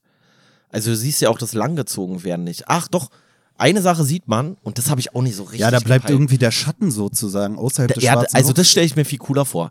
Als wenn man so jemanden direkt am am Ereignishorizont aussetzen würde. Also nicht so richtig reinhängen, sondern so direkt am Rand. Dann wäre es irgendwie so, dass es ganz lange dauern würde und der dann immer mehr verblassen, kann man das so sagen. Und dann bleibt so irgendwie so eine. Nein, das ist sogar, wenn er reingeht ins schwarze Loch, dann siehst du ihn noch am Ereignishorizont, wenn ich es richtig verstanden habe. Ja, aber ja. auch deshalb, weil wahrscheinlich das Licht da noch nicht komplett im schwarzen Loch ist, aber so verlangsamt, dass es noch Ja, ankommt, aber extrem langsam. Ja, und, Und- dann, und dann bleicht es aber doch irgendwann aus, irgendwie so. Und das müsste ja eigentlich heißen, kannst du, wenn du da am Ereignishorizont dann langsam verblasst, weil du ins schwarze Loch langgezogen Dann bist wurdest. du schon ohne, also dann, dann müsste es ewig lange dauern, weil du trotzdem schon keine, nicht mehr der Zeit unterliegst. Na, und kannst du dann noch einen Nobelpreis kriegen, ist jetzt die Frage. Das ist die Frage, ja. Also jemand, der tot ist, nee, aber nicht so schnell wie das Licht die Nachricht übermittelt nee, wird, besser. kann der noch einen Nobelpreis Nee, besser. kriegen. Weißt du, wann du den Nobelpreis kriegen kannst? Wenn du im schwarzen Loch bist. Wenn du komplett im schwarzen Loch bist. Das ist hier wieder Schrödingers Katze mäßig, weißt du? Keiner kann sagen, dass du tot bist, weil ja noch keiner weiß, ob du zerschellt oder zerteilt wurdest. Also bist du praktisch noch am Leben. Ja, vor allem Oder? hast du es dann nachgewiesen oder nicht? Keine Ahnung. Aber ich find's ärgerlich, dass man nicht jemanden dabei beobachten kann, wie er langgezogen oder zerschellt. Mir fällt äh, gerade auf, die oder Grillzangenhypothese zerschellt. lässt sich zu unserer Lebzeit gar nicht nachweisen, weil die Leute, die da mit der Grillzange hingehen, die sind doch dann so langsam, dass sie vor unserem Ableben gar nicht zurückkommen. Das ist ja selbst manipulierende Wissenschaft. Das kannst ja gar nicht. Kein es ist, Wunder. es ist so crazy. Es ist kein Wunder, wirklich. Schwa schwarze Löcher sind echt crazy. Ich habe mich jetzt aber gefragt hier zu nochmal zurück zu Interstellar. Meinst du mal, man kann mit Hawking so einen Film auf entspannt gucken? Ich glaube jetzt nicht mehr. Ja, jetzt sowieso nicht mehr. Aber meinst du, der, der, der quatscht dich dann die ganze Zeit voll? Und wenn er dich voll quatscht, was machst du dann? Also ziehst du einfach den Stecker, der ist ja aufgeschmissen. Der kann ja nur reden, wenn, wenn da irgendwie noch Ich Saft frage mich gerade, kannst du mit deiner Fernbedienung auch abschalten? Manchmal geht das ja so mit so einer vor, Universalfernbedienung. allem, vor allem weißt du, was, weißt du, was er macht? Deswegen heißt ja auch Universalfernbedienung. ja, weißt du, was du machst, äh, wa- was der macht, wenn, wenn du ihn da abschaltest, einfach seinen Sprachcomputer? Dann startet er dich ganz besonders teilnahmslos an. Da kann er gar nichts. Alter, der ist komplett. Meinst du, ey, meinst du, wenn seine Frau richtig sauer auf ihn war, dass sie ihn manchmal einfach komplett abgeschaltet hat?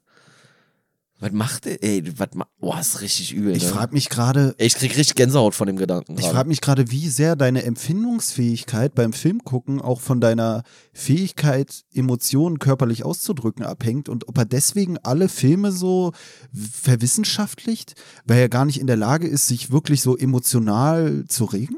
Ja, ich weiß nicht, ich glaube nicht, dass es der Ist Fall eine Hypothese, die könnte man überprüfen, Ja, wenn er noch am Leben wäre. Schade. Ja, ja, aber ich finde, das war schon ein bisschen gemein. Das Hä, war wieso? schon ein bisschen gemein.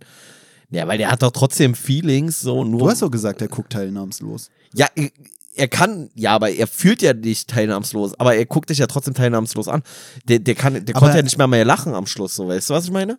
Der, der starrt dich dann einfach nur so an, genauso wie vorher einfach, Aber aber, es- er ist besonders teilnahmslos. Es gibt doch diese, diese Sache mit den Spiegelneuronen. Dass wenn du zum Beispiel irgendwie, du, du machst eine Computeraufgabe und dann wird zwischenzeitlich ganz kurz, ohne dass du es bewusst wahrnimmst, irgendwie ein lachender Smiley dir Ja, gezeigt. ne, gab's doch hier mit, mit der Werbeindustrie, so, dass man so, oder meinst du jetzt was anderes? Ne, ich meine, dass unterbewusst dann bei dir auch diese Neuronen aktiviert werden, was ja bei ihm, ich weiß ja nicht genau, wie es bei ihm ist, es ist ja eher eine Muskelkrankheit, aber dann ist ja wieder die Frage, ob durch die Verkümmerung der Muskeln dann vielleicht auch im Hirn manche Bereiche verkümmern, die normalerweise dafür sorgen würden, dass wenn du einen lachenden Smiley siehst, dass dann bei dir diese Spiegelneuronen aktiviert werden, die mit diesen eigenen Nerven verbunden sind, die bei dir auch ein Lächeln hervorrufen, was normalerweise dazu führt, dass du Ach, durch das diese. Spiegelung der Emotionen auch ein bisschen lächelst und dich danach besser fühlst. Und deswegen Ja. frage ich mich, ist das bei ihm dann vielleicht gehemmt, dadurch, dass er ja seine Muskeln gar nicht mehr betätigen kann und deswegen auch bestimmte Bereiche im Hirn? die, diesen, also nicht ganz das gleiche Prinzip, aber so ein ähnliches Prinzip hat man ja bei mir bei der Physio versucht, ne? So, also ich konnte ja dann mein eines Bein nicht beugen. Das dritte meinst du, oder? Das dritte Bein konnte ich nicht beugen, so. Das habe ich dann irgendwann geschafft, so. Jetzt habe ich einen Penisbruch. Ähm, nee, und da haben die so einen Spiegel so zwischen meine Beine sozusagen gestellt. Mhm, mhm. Ja, und dann sollte ich halt das rechte Bein quasi beugen und im Spiegel hätte es ja dann so ausgesehen, als ob ich das linke Bein auch beuge. Und ich sollte Mhm. beide gleichzeitig beugen und ob das dann funktioniert. Long story short, hat nicht funktioniert. Das Bein war immer noch am Arsch. Aber es ist halt so ein, war halt Der so ein, dritte Bein dann, oder? Mann, mein linkes Bein einfach nur. Willst du mal mit dem dritten Bein, Alter? Hol deine Bockwurst vom Grill. Was willst du von mir, du Lappen, Ja, Alter? mach ich, mach ich nach der Aufnahme. Mann, Ich habe ja nur gesagt, Mann, Wurst ey. essen finde ich nicht gut. Ja, ja. Du bist eine Wurst, ey. Ja, aber kann sein, dass es sowas war. Also war ja wahrscheinlich auch so, Ja, ja, also das sollte das halt, also es sollte, selber das simulieren, oder? genau, es sollte halt prüfen, ob das bei mir ein unterbewusstes Ding ist, dass ich es eigentlich beugen kann, aber mir das nicht zutraut zu beugen, oder ob wirklich das mechanisch sozusagen nicht mehr funktioniert, das zu beugen. Ey, das ist aber auch richtig krass, ne? Ich weiß noch, Ja, als ja. ich mir damals meinen Finger im, äh, im Kofferraum eingeklemmt habe, das war auch richtig komisch, weißt du, wenn du dann beim Arzt bist und die fragen, ja, können Sie Ihren Finger noch bewegen? Und du denkst dir so, ist der nicht ab? weißt du, ist ja auch wieder so Schrödingers Katze. Ich habe meinen Finger nicht mehr gesehen, seit er eingeklemmt war. Woher soll ich denn wissen? Für mich war der nicht mehr existent. Wie soll ich ihn dann beugen? Und wenn der Arzt dann fragt, können Sie ihn beugen? Okay, das impliziert, dass er noch da wäre. Aber das ist halt wirklich so, du, du denkst auch, wenn ich den jetzt beuge, dann, dann ist er gleich nicht mehr da. Weißt du? Ja, ja. Und er ist einfach geisteskrank. Also wirklich. Ähm, ich würde noch. Äh, Mann, liest doch nicht wieder so eine blöde Stelle vor, nee, das Alter. ist keine blöde Stelle. Das ist eine gute Stelle. ich habe in dem ganzen Kapitel keine gute Stelle gefunden. Insofern ist das gerade eine Lüge. Doch, doch. Und zwar ähm, werdet ihr gleich verstehen. Die drei erkennbaren Eigenschaften des schwarzen Loches sind, wie wir wissen, Masse, Ladung und Drehimpuls. Wissen wir ja schon. Das sind die klassischen Ladungen, die wir schon lange verstehen. Klar. Doch schwarze Löcher besi- besitzen auch super Translationsladungen. Daher enthalten sie vielleicht weit mehr, als wir ursprünglich dachten. Sie sind nicht kahl oder haben nicht nur drei Haare, sondern verfügen in Wirklichkeit über eine Menge Supertranslationshaar. Ey, lass die Folge so nennen. Super Translationshaar. Ja, können wir so machen. Keine Ahnung, was es ist, aber es, ist, es scheint wichtig zu sein. Ich find's halt auch so geil, weil er sagt, daher enthalten sie vielleicht weit mehr, als wir ursprünglich dachten. Weißt du, es ist so, vielleicht, vielleicht aber auch nicht, na, vielleicht ist da mehr drin. Komm, wir nennen es einfach Supertranslationshaar. Aber das, das war doch so, das war doch ein Hawking-Gig. Das Aber war doch einfach Haar? nur. Das habe ich auch nicht verstanden. Ich habe auch das am Anfang nicht verstanden. Schwarze Löcher haben keine Haare. Was willst du mir damit sagen, du Affe? Was soll denn der Quatsch? Wie, die haben keine Haare? Aber dann haben sie ja Supertranslationshaar. Ja, äh, das ist, es ist ja irrelevant. Ich habe das schon am Anfang nicht verstanden, diesen Satz. Schwarze Löcher haben keine Haare. Ich, ich wusste schon da nicht, was Ich dachte, es meint. bezieht sich darauf, dass du, wenn du so Dokus guckst oder so über schwarze Löcher, dass da immer diese, dass das immer wie so ein Swirl ist, wie wir in der Wissenschaft sagen. Wie so ein Wirbel.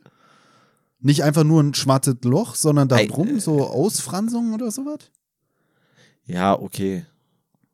Aber müsste es nicht eigentlich genau Wären das so dann nicht Haare? Sein? Warum hat das dann keine Haare? Man weiß es nicht, man weiß es. Er hat's ja. Super Translationshaar. Ja, ja. Sogar eine, vielleicht sogar eine Vielleicht ganze so- Menge. Vielleicht sogar mehr als ein Super Translationshaar. Mehr als drei, hat er hier Ja, gesagt. also das das war nicht sein stärkstes Kapitel, muss ich sagen. Aber vielleicht auch einfach, weil schwarze Löcher nicht viel hergeben. Ich will mal ganz kurz kicken. Aber das ist für mich Ach, auch der, der nächste Kapitel ist wieder spannender. Aber Nächste Kapitel ist wieder Superrotation- Zukunftsgedöns. Supertranslationshaar. Wie gesagt, das ist wirklich diese, also auch diese Supervorsilbe. pff, Ist für mich ein bisschen. Bisschen viele Superlative für so einen super Translationshaar. wa? Ja, ja, ja. Ja. Vor allem habe ich nicht mal verstanden, gibt es jetzt überhaupt normales Translationshaar? Ja, muss es Ich, ja. ich wusste auch nicht, ob es ein Übersetzungsfehler ist mit den Haaren. Nee, das glaube ich nicht. Ich glaube, das, die meint schon sowas, aber äh, vielleicht wie bei so einem, äh, wie bei so einem Darm, weißt du? Wie nennt man diese Dinge am Darm? Wie nennt man das? Darm, Ähm, Ja, ja, doch. äh, ja. Darmzotten so. Mhm. So habe ich gedacht, so, weißt du, dass es so halt am Rand so immer wieder so eine, so eine Hat, äh, Dings hat oder wenn so. du eine Wurst machst, hat die Wurstpelle bei Echtdarm eigentlich Darmzotten? Hat das ein, wahrscheinlich schon, oder? Zwangsläufig, oder? Meinst du? Aber die, die sind ja mikroskopisch klein dann. Na, Wo sollen die denn auf einmal hin sein? ich weiß nicht, ich dachte, vielleicht wird das so abgeschabt, dass du wirklich nur die Hä? äußerste Die Hülle sind hast. doch super winzig, Ist doch Alter. aber trotzdem pervers. Mann, die, das ganze Wurstphänomen ist pervers. Jetzt verstehe ich, warum die. Bayern die Weißwurst zuzählen. Äh, nee, das verstehe ich überhaupt nicht. Das ist so auch. Die wollen die Darmzotten. Ey, wirklich, also Wurst ist schon echt maximal Aber ich es noch geiler, wenn du die Wurst dann aus dem Darm rauspresst. So ich weiß nicht, ob ich es besser oder schlechter finde. Ey, also ich kann gerne mal da runter, wir können ja beide mal runterfahren nach Bayern und wenn da einer so an seiner Wurst da rumzischen, sagen wir einfach, ey, wir können ja auch mal hier zwei Würste aus dem Darm pressen, du Lauch, ey.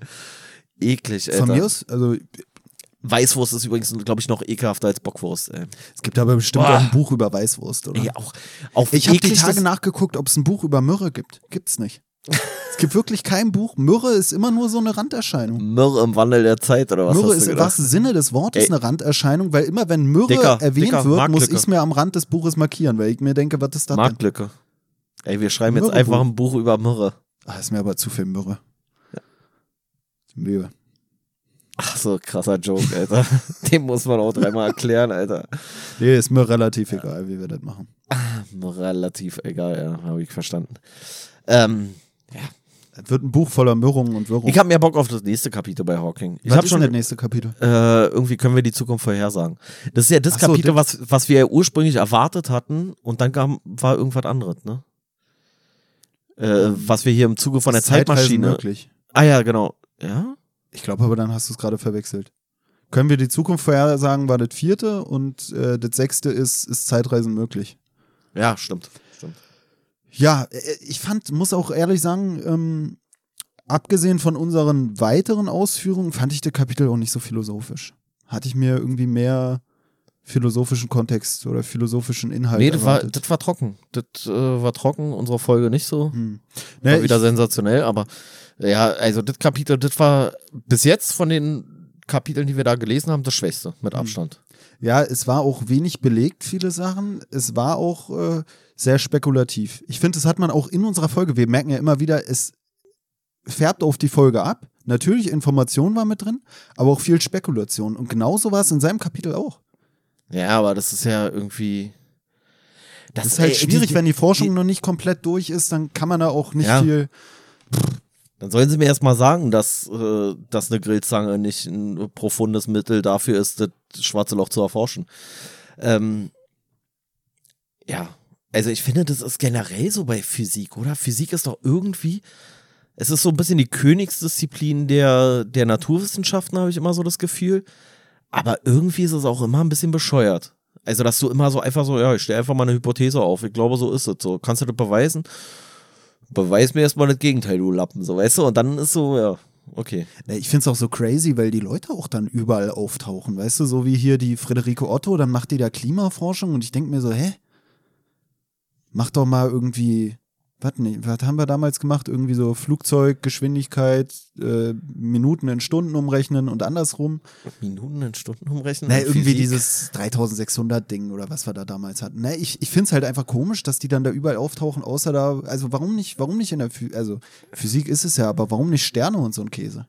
Warum macht die dann Klimaforschung? Warum macht das nicht ein Geologe? Ja, das kann ich dir nicht sagen. Ich wusste gar nicht mehr, dass die Physikerin war. Bin ich schon wieder. Vielleicht raus. ist es ja auch nicht mehr. Ja, oder hat die nicht, war die nicht Geophysikerin? Überlege ich jetzt gerade. Gibt's das überhaupt? Doch, Geophysik gibt's ja. Ich glaube, das war, äh, ach, keine Ahnung, ist ja auch Wurst. Ist ja alles Wurst hier heute. Ja, ja. Die komplette Folge ist Wurst. Ich glaube, Äh. eigentlich könnte man es auch eher mit irgendwas Wurst oder so den Titel machen. Ja, ich finde entweder Grillzangenhypothese Oder Presswurst. Oder, äh, Presswurst super. Presswurst, ja. Oder super Transplantationshaar, auch wenn es nicht passt, aber Nee, also nächstes Mal äh, gibt's, gibt's wieder ein bisschen was Gehaltvolleres, würde ich denken. Dann machen wir Mehr nämlich hier, sind Zeitreisen möglich. Ansonsten weiß ich ja nicht, was was lesen wir denn jetzt als nächstes? Was kommt denn als nächstes Buch hier noch? ähm, das Peter Pan-Ding. Ach so, hier Albtraum in Nimmerland oder wie das Ja, heißt? ja, Oder ja. irgendwie so Peter Pan, irgendwas. Hier so eine Bisschen seichtere Kost mal wieder. Ja. Ey, wollen wir es wollen wir's hierbei belassen Ja, ja, genug Wissenschaft. Ja, ey, wir haben ja heute auch schon wieder einiges geklärt, ne? Mhm. Also, Nächstes Mal vielleicht wieder ein bisschen quatschigere Folge. Ich finde, wir waren jetzt sehr ernst unterwegs die letzten drei Wochen. ja, auch, auch ein bisschen zu viel, äh, zu viel Bildung schon wieder vermittelt. Hm, hm. So, weißt du, also die Leute sind jetzt morgen alle so auf Arbeit und dann, Da qualmt denen der und, Schädel. und, und dann kommt der Chef und sagt hier, ey, der Drucker am 4. OG, der ist schon wieder kaputt und so. Und die Leute sind da so, sag mal, hallo? Ich beschäftige mich gerade mit super Translationshaaren. Äh, Ich habe jetzt keine Zeit für Drucker. Das ist ja auch demotivierend dann, weißt du? Deswegen Ja. machen wir nächstes Mal mal wieder ein bisschen irgendeinen Quatsch. Ja. Ein bisschen seichtere Kost, mal wieder einen schönen Roman hier, so einen schönen Jugendroman oder sowas. Mal gucken. Ja, ja. also war wirklich, letzten, die letzten zwei Wochen hatten wir ein bisschen mehr anekdotische Evidenz. Diesmal einfach nur Evidenz. Kann man nicht meckern. Ne? Alle klar. So, äh, wir verabschieden uns. Weil wir damit so eingestiegen sind, verabschiedet sich heute Pelle und Tobias. Wünschen euch ein schönes Wochenende, einen schönen Sonntag, bleibt stabil. Ich find's gerade so geil, dass wir die ganze Zeit über Wurst reden und dann verabschiedet sich Pelle, Alter. Ach so, ja. Ja, die Pelle hat sich ja auch schon bei den, bei den Weißwürsten, hat sich die ja auch schon verabschiedet. Bist Deswegen. du eigentlich beschnitten? Hat sich die Pelle verabschiedet? Ich möchte darüber nicht reden. Über meine Re Jetzt weiß ich, woher der Spitzname kommt. über die religiösen Angewohnheiten möchte ich hier nicht weiter reden. Gut, Schön Feierabend, bleibt stabil. Eure stabile Seitenlage. Auf Instagram erreichbar unter stabile-seitenlage-podcast.